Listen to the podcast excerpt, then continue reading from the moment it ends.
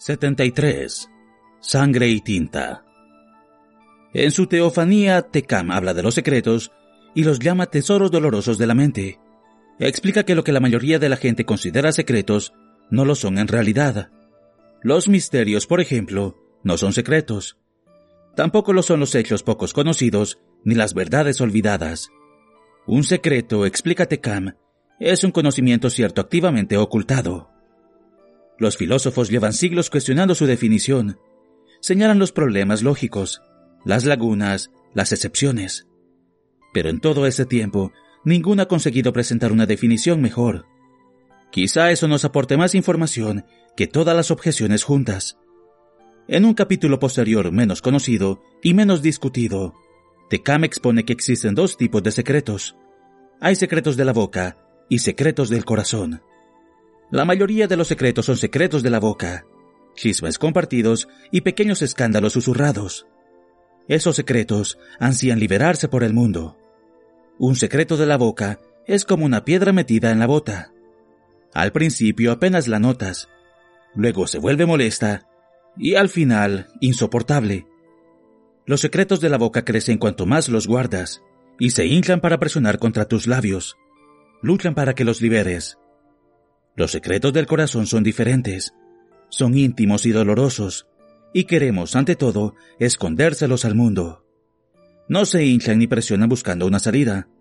Moran en el corazón, y cuanto más se los guarda, más pesados se vuelven. Tecam sostiene que es mejor tener la boca llena de veneno que un secreto del corazón. Cualquier idiota sabe escupir el veneno, dice, pero nosotros guardamos esos tesoros dolorosos Tragamos para contenerlos todos los días, obligándolos a permanecer en lo más profundo de nosotros. Allí se quedan, volviéndose cada vez más pesados, enconándose. Con el tiempo, no pueden evitar aplastar el corazón que los contiene. Los filósofos modernos desprecian a Tecam, pero son buitres picoteando los huesos de un gigante. Cuestionen cuanto quieran. Tecam entendía la forma del mundo.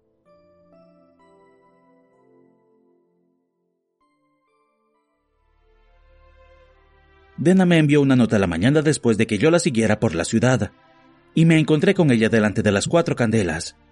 En el último ciclo habíamos quedado allí docenas de veces, pero ese día había algo diferente. Ese día, Dena llevaba un vestido largo y elegante. No era un vestido de varias capas y cuello alto, a la moda del lugar, sino ceñido y escotado.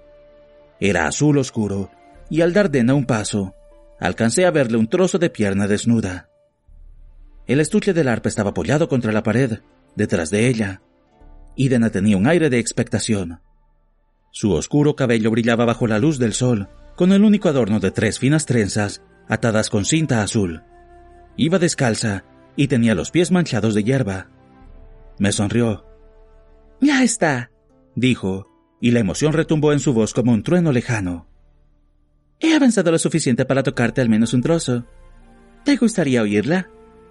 Detecté una pizca de disimulada timidez en su voz. Como ambos trabajábamos para mecenas muy celosos de su intimidad, y yo no solíamos hablar de nuestro trabajo.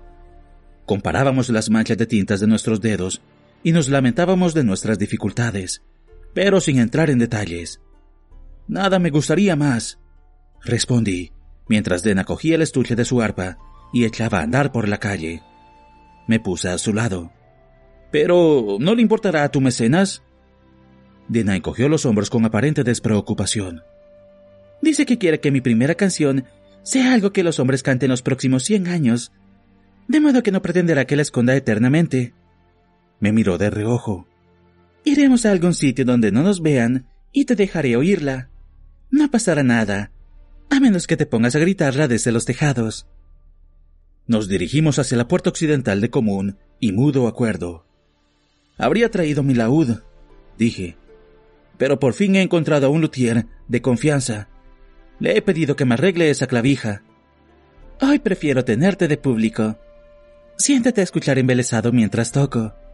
Mañana yo te contemplaré a ti con los ojos húmedos de emoción. Me maravillaré de tu habilidad, tu ingenio y tu encanto. Se colocó el arpa en el hombro y me sonrió a menos que también los hayas dejado en la tienda para que te los arreglen. Podríamos formar un dueto. La combinación de arpa y laúd no se ve mucho, pero tampoco es insólita. Te has expresado con gran delicadeza. Me miró de soslayo. Hmm, me lo pensaré. Como había hecho ya una docena de veces, contuve el impulso de confesarle que había recuperado el anillo que Ambrose le había quitado. Quería contarle toda la historia, errores incluidos, pero estaba convencido de que el impacto romántico de mi gesto habría quedado disimulado por el final de la historia, donde empeñaba el anillo antes de marcharme de Inre. Pensé que sería mejor guardarlo en secreto de momento y sorprender a Dena devolviéndole el anillo. Dime, ¿qué te parecería tener de mecenas al Maer Alberon? Pregunté. Dena dejó de andar y se volvió para mirarme. ¿Cómo? Resulta que le caigo simpático y me debe un par de favores. Sé que has estado buscando un mecenas. Ya tengo un mecenas, dijo con firmeza. Un mecenas que me he ganado yo misma. Tienes medio mecenas. ¿Dónde está tu título de mecenazgo? Tu maese Fresno quizá pueda procurarte apoyo financiero, pero tan importante como eso es el nombre del mecenas. El nombre es como una armadura. Es como una llave que abre... Ya sé en qué consiste un mecenazgo. Entonces debes saber que Maese Fresno no es justo contigo. Si el Maer hubiera sido tu mecenas cuando las cosas se pusieron feas en aquella boda, nadie en aquel poblado de mala muerte se habría atrevido a levantarte la voz, y mucho menos la mano. El nombre del Maer te habría protegido incluso a mil kilómetros de distancia. Te habría mantenido a salvo. Un mecenas puede ofrecer algo más que un nombre y dinero, replicó Dena con tono hostil. No necesito la protección de un título nobiliario, y francamente, me molestaría que un hombre me obligara a vestirme con sus colores. Mi mecenas me ofrece otras cosas. Sabe cosas que yo necesito saber. Me lanzó una mirada enojada y se apartó el pelo de los hombros. Ya te he explicado todo esto antes. De momento soy contenta con él. ¿Por qué no los tienes a los dos? Al Maer en público y a tu maese Fresno en secreto. Estoy seguro de que no pondría objeciones a eso. Seguramente Alberon podría investigar a ese otro individuo para asegurarse de que no intenta ganarse tu confianza con falsas. Dena me miró horrorizada. Dios mío, no. Se volvió hacia mí con expresión grave. Prométeme que no intentarás averiguar nada sobre él. Eso podría estropearlo todo. Eres el único al que le he contado, pero él se pondría furioso si supiera que le he hablado a alguien de él. Al oír eso, noté un extraño centelleo de orgullo. Si de verdad prefieres que no... Dena se paró y dejó el estuche del arpa sobre los adoquines, produciendo un ruido sordo. Prométemelo, dijo muy seria. Seguramente no habría cedido si no me hubiera pasado la noche anterior siguiéndola por la ciudad con la esperanza de descubrir precisamente eso. Pero lo había hecho, y luego, por si fuera poco, la había escuchado a hurtadillas, de modo que ese día estaba muerto de arrepentimiento. Te lo prometo, dije. Como su rostro seguía expresando una profunda angustia, añadí, ¿No te fías de mí? Si así vas a quedarte tranquila, puedo jurártelo. ¿Por qué me lo jurarías? me preguntó, y empezó a sonreír de nuevo. ¿Qué hay tan importante para ti que te haría mantener tu palabra? ¿Mi nombre y mi poder? Eres muchas cosas, pero no eres Taborlin el Grande. ¿Mi buena mano derecha? ¿Solo una mano? Preguntó Dena, y la picardía volvió a asomar a su voz. Me cogió ambas manos, les dio la vuelta, y fingió examinarlas minuciosamente. Mm, me gusta más la izquierda. Júramelo por esa. ¿Por mi buena mano izquierda? Pregunté con recelo. Está bien, por la derecha. Ah, qué tradicional eres. Juro que no intentaré descubrir la identidad de tu mecenas, dije de mala gana. Lo juro por mi poder y mi nombre. Lo juro por mi buena mano izquierda. Lo juro por la luna en constante movimiento. Dena me observó atentamente, como si no estuviera segura de si me burlaba de ella. Muy bien, dijo encogiéndose de hombros y recogiendo el arpa. Me has convencido. Seguimos caminando. Traspasamos las puertas occidentales y salimos al campo. El silencio se prolongó y empezó a resultar incómodo. Temiendo que aumentara la tensión, dije lo primero que me pasó por la cabeza. ¿Hay algún hombre nuevo en tu vida? Dena rió por lo bajo. Ahora pareces maese Fresno. Siempre me pregunta por ellos. Cree que ninguno de mis pretendientes es lo bastante bueno para mí. Estaba completamente de acuerdo con eso, pero no me pareció prudente confesarlo. ¿Y qué piensa de mí? ¿Qué? preguntó desconcertada. Ah, no sabe nada de ti. ¿Por qué iba a hablarle de ti? Me encogí de hombros, intentando aparentar indiferencia, pero no debí de resultar muy convincente, porque Dena soltó una carcajada. Pobre Quoth, es una broma. Solo le hablo de los que pasan el día rondándome, jadeándome y husmeándome como perros. Tú no eres como ellos. Tú siempre has sido diferente. Siempre me he enorgullecido de no jadear ni husmear alrededor de nadie. Dena se giró un poco y me golpeó juguetonamente con el arpa que llevaba colgada al hombro. Ya sabes a qué me refiero. Vienen y se van sin haber ganado ni perdido nada.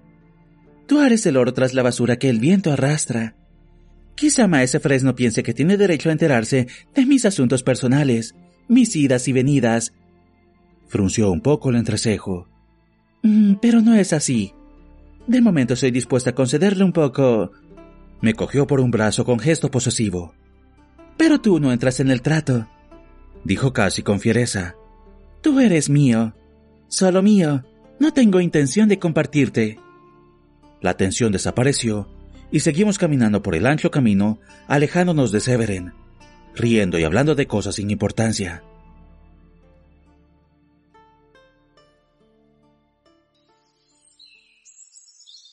Medio kilómetro más allá de la última posada de la ciudad, había un bosquecillo tranquilo con un solo itinolito, alto, en el centro. Lo habíamos descubierto mientras buscábamos fresas silvestres, y se había convertido en uno de nuestros sitios favoritos para huir del ruido y los malos olores de la ciudad. Dena se sentó junto a la base del itinolito y apoyó la espalda en él. Entonces sacó el arpa del estuche y se la acercó al pecho. Se le levantó el bajo del vestido, exponiendo un trozo escandaloso de pierna. Dena me miró, arqueó una ceja y sonrió como si supiera exactamente en qué estaba pensando yo. ¡Qué arpa tan bonita! comenté. Ella soltó una risotada nada delicada. Me tumbé cómodamente sobre la hierba, larga y fresca, arranqué unas cuantas brisnas y empecé a trenzarlas. Lo confieso, estaba nervioso. Aquel último mes habíamos pasado mucho tiempo juntos, pero nunca había oído a Dena tocar nada compuesto por ella misma. Habíamos cantado juntos, y yo sabía que ella tenía una voz como la miel sobre pan caliente. Sabía que sus dedos se movían con seguridad y que tenía un ritmo excelente. Pero escribir una canción no es lo mismo que tocarla. ¿Y si la suya no era buena? ¿Qué diría yo entonces? Den extendió los dedos sobre las cuerdas y mis preocupaciones quedaron en segundo plano. Siempre he pensado que la forma en que una mujer pone las manos sobre un arpa tiene algo poderosamente erótico. Empezó a deslizar los dedos por las cuerdas, describiendo círculos, de arriba a abajo. El instrumento produjo un sonido parecido al de martillo sobre campanas, agua sobre piedras, trino de pájaros en el cielo. Paró y afinó una cuerda. Punteó, volvió a afinar. Tocó un acorde afilado, un acorde duro, un acorde prolongado. Entonces se volvió y me miró, flexionando los dedos varias veces con nerviosismo. ¿Estás lista? Eres increíble. Dena se ruborizó un poco. Entonces apartó el pelo para disimularlo. No seas bobo. Todavía no he tocado nada. De todos modos, eres increíble. Cállate. Tocó un acorde duro y dejó que se desvaneciera, convirtiéndose en una suave melodía. Mientras ésta ascendía y descendía, Dena recitó la introducción de su canción. Me sorprendió ese comienzo tan tradicional. Me sorprendió, pero me gustó. Lo clásico nunca falla. Vengan y oigan con atención esta trágica canción sobre un país ensombrecido por el mal y sobre aquel que alzó su mano contra el cruel destino. Buen Lanre, de esposa, vida, orgullo despojado, jamás cejó en su empeño denodado, y en lucha desigual cayó, y fue traicionado. Al principio fue su voz lo que me cortó la respiración, y luego la música. Pero antes de que sus labios hubieran pronunciado diez versos, me quedé atónito por otros motivos. Cantó la historia de la caída de Mir Tariniel, de la traición de Lanre. Era la historia que yo le había oído contar a Scarpi en Darbian. Sin embargo, la versión de Dena era diferente. En su canción, Lanre estaba descrito con tonos trágicos, un héroe tratado con injusticia. Las palabras de Celitos eran crueles y mordaces. Mir Tariniel, un laberinto que había sido mejor entregar al fuego purificador. Lanre no era un traidor, sino un héroe caído. Muchas cosas dependen de dónde pongas fin a tu historia, y la de Dena terminaba cuando Celitos maldecía a Lanre. El final perfecto para una tragedia. En la historia de Dena, Lanre era un incomprendido al que no trataban como se habría merecido. Celitos era un tirano, un monstruo loco que se arrancaba furioso un ojo ante las astutas artimañas de Lanre. Era una historia tremenda, dolorosamente errónea. A pesar de todo, tenía atisbos de belleza. Los acordes estaban bien escogidos. La rima era sutil pero firme. La canción era muy fresca, y aunque había muchos fragmentos sin pulir, pude percibir su forma. Bien qué podía convertirse. Atraparía la mente de los hombres. La cantaría en los próximos cien años. De hecho, supongo que la habrán oído. Es una canción muy conocida. Den acabó titulándola la canción de las siete penas. Sí, la compuso Dena, y yo fui la primera persona que la oyó entera.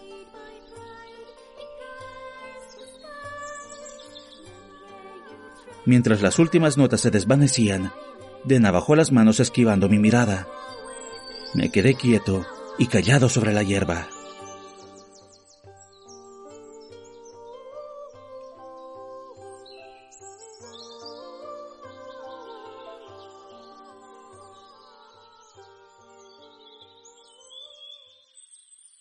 Para que lo que les estoy contando tenga sentido, necesitan entender algo que sabe todo músico. Cantar una canción nueva es algo muy especial. Es aterrador. Es como desnudarse por primera vez ante un nuevo amante. Es un momento sumamente delicado. Tenía que decir algo, un cumplido, un comentario, una broma, una mentira. Cualquier cosa era mejor que el silencio. Pero lo cierto es que no me habría quedado más atónito si Den hubiera escrito un himno elogiando al duque de Givea. Estaba demasiado conmocionado, sencillamente. Me sentía en carne viva, arañando como un trozo de pergamino reutilizado, como si cada nota de su canción hubiera sido traspasada del cuchillo que me rascaba para dejarme completamente mudo y en blanco. Agaché la cabeza y me quedé callado mirándome las manos. Todavía sujetaba el círculo de hierba verde sin terminar que había estado tejiendo cuando Den había empezado a tocar. Era una trenza plana y ancha, que empezaba a curvarse tomando la forma de un anillo. Todavía tenía la cabeza agachada cuando oí el frufru de la falda del vestido de Dena. Tenía que decir algo. Ya había esperado demasiado. El silencio pesaba en el aire. La ciudad no se llamaba Miritinel, dije sin levantar la cabeza. No era lo peor que habría podido decir pero tampoco era lo adecuado. Hubo un silencio. ¿Cómo dices? No se llamaba Miritinel. La ciudad que quemó Lanre se llamaba Mirtarniel. Siento tener que decírtelo.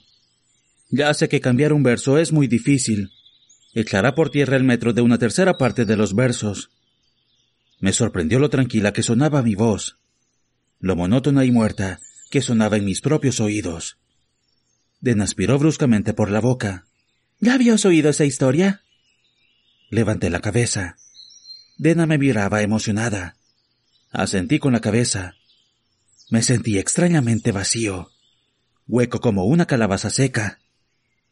¿Por qué escogiste ese tema para tu canción? Decir eso tampoco era lo adecuado. No puedo evitarlo. Tengo la impresión de que si en aquel momento hubiera dicho lo adecuado, todo habría sido diferente. Pero ni siquiera ahora, tras años de pensarlo, puedo imaginar qué habría podido decir para que todo hubiera terminado bien. El entusiasmo de Dena se debilitó un poco. Encontré una versión en un libro viejo mientras realizaba investigaciones genealógicas para mi mecenas. Es una historia perfecta para una canción, porque casi nadie la recuerda. No sé. La gente no necesita otra historia sobre Oren Belsiter. Nunca dejaré mi impronta a base de repetir lo que otros músicos ya han cantado cientos de veces. Me miró con curiosidad y añadió. Creía que iba a sorprenderte con algo nuevo.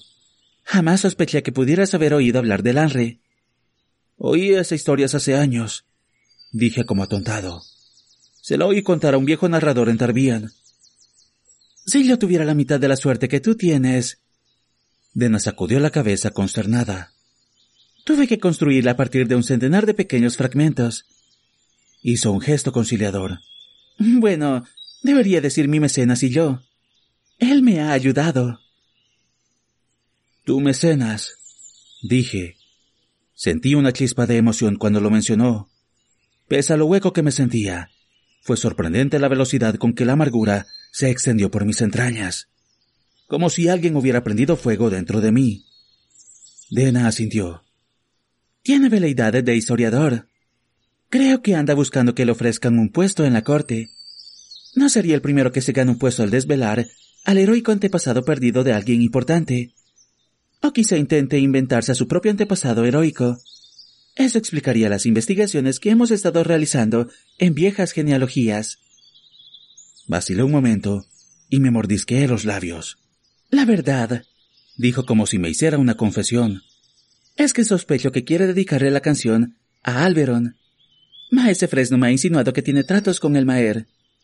Compuso una sonrisa traviesa. Mm, ¿Quién sabe?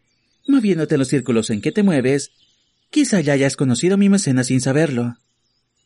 Pensé en los cientos de nobles y cortesanos que había conocido en los últimos meses, pero me costaba concentrarme en sus caras. El fuego de mis entrañas fue extendiéndose hasta invadir todo mi pecho. Pero ya basta, dijo Den agitando las manos, impaciente. Apartó el arpa y se sentó con las piernas cruzadas sobre la hierba. Me estás martirizando. ¿Qué te ha parecido? Me estiré las manos y me entretuve dando vueltas a la trenza de hierba que había tejido. Tenía un tacto fresco y suave.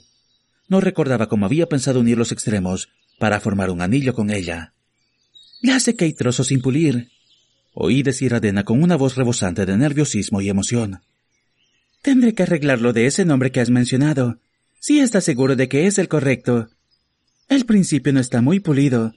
Y la séptima estrofa es un desastre, ya lo sé. Tengo que alargar las batallas y la relación de Lanre con Lira. Y tengo que reforzar el final. Pero en general, ¿qué te ha parecido? Cuando la hubiera pulido quedaría estupenda. Era una canción preciosa que habrían podido escribir mis padres. Pero eso solo empeoraba las cosas. Me temblaban las manos y me sorprendió lo que me costaba controlarlas. Aparté la vista de ellas y miré a Dena. Al verme la cara, su emoción se desvaneció. Vas a tener que cambiar algo más que ese nombre. Intenté mantener un tono de voz tranquilo. Lanre no fue ningún héroe.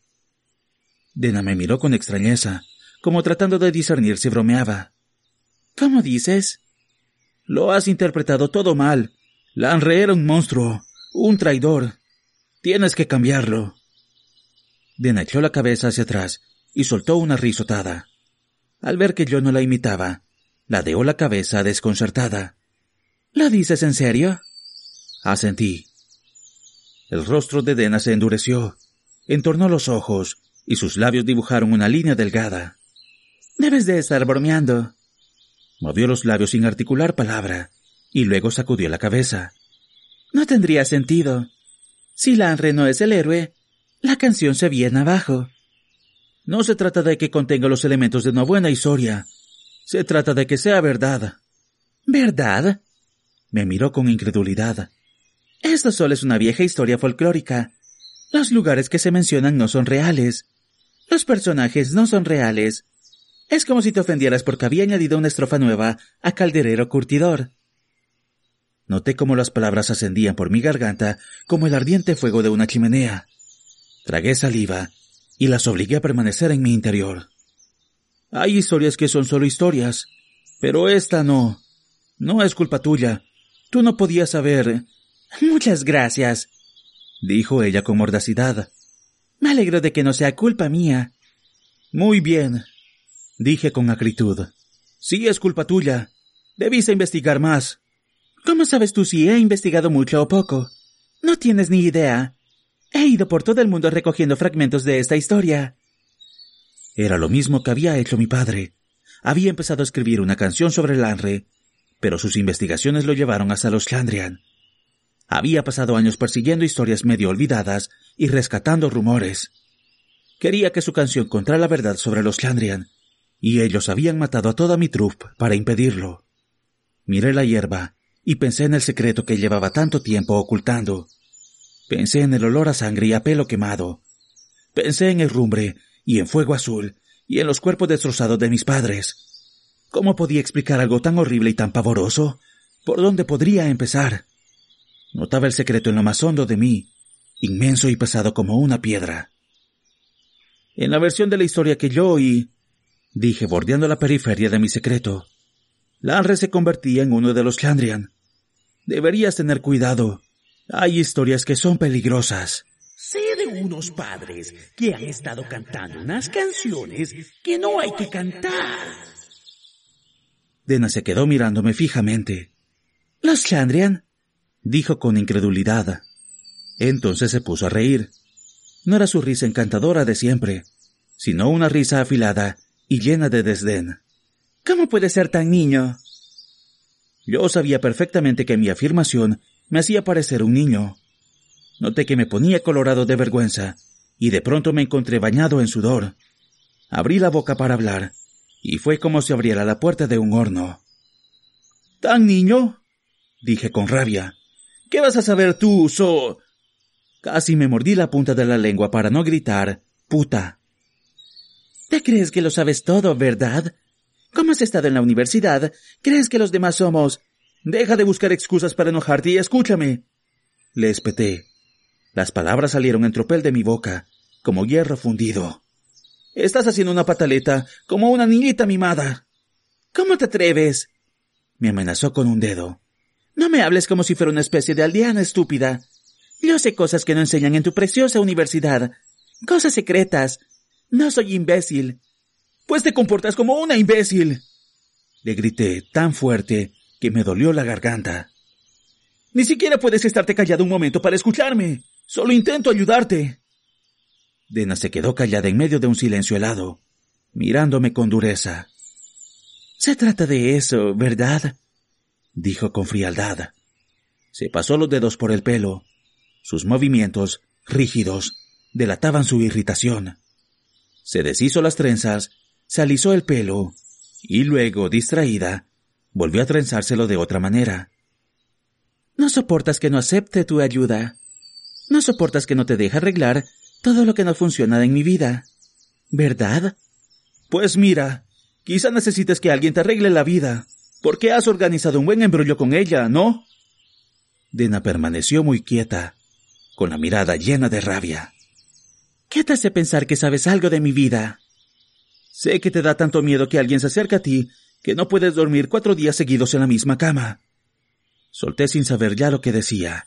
Las palabras rabiosas salían por mi boca como la sangre que emana de una herida. Sé que te pasas la vida quemando puentes. Sé que solucionas tus problemas huyendo. ¿Y qué te hace pensar que tus consejos valen más que un carajo? Hace medio año tenías un pie en el arroyo. Ibas con el pelo enmarañado y solo poseías tres camisas harapientas. No había ni un solo noble en un radio de doscientos kilómetros de Imre que orinara encima de ti si estuvieras ardiendo. Tuviste que recorrer mil quinientos kilómetros para encontrar un mecenas. Cuando mencionó mis tres camisas, se me encendió el rostro de vergüenza, y la ira volvió a prender dentro de mí. Claro, tienes razón, repliqué con tono cáustico. En cambio, a ti te va mucho mejor. Estoy seguro de que a tu mecenas no le importa orinar encima de ti. ¿Lo ves? Dijo alzando ambas manos. No te gusta mi mecenas porque tú podrías encontrarme otro mejor. No te gusta mi canción porque es diferente a la que tú conoces. Cogió el estuche del arpa con movimientos bruscos y rígidos. Eres como todos. Intento ayudarte. Intentas arreglarme. Dijo Dena con aspereza mientras guardaba el arpa. Intentas comprarme, organizarme la vida. Quieres conservarme, como si fuera tu mascota, como si fuera tu perro fiel. Yo jamás te compararía con un perro. dije componiendo una sonrisa crispada. Los perros saben escuchar. Los perros son lo bastante sensatos para no morder la mano que intenta ayudarlos.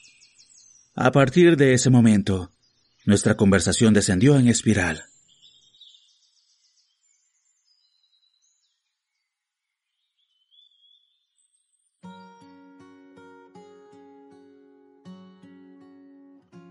Llegados a este punto de la historia, estoy tentado de mentir, de afirmar que dije esas cosas llevado por una ira incontrolable, que me abrumaba el doloroso recuerdo de la matanza de mi familia.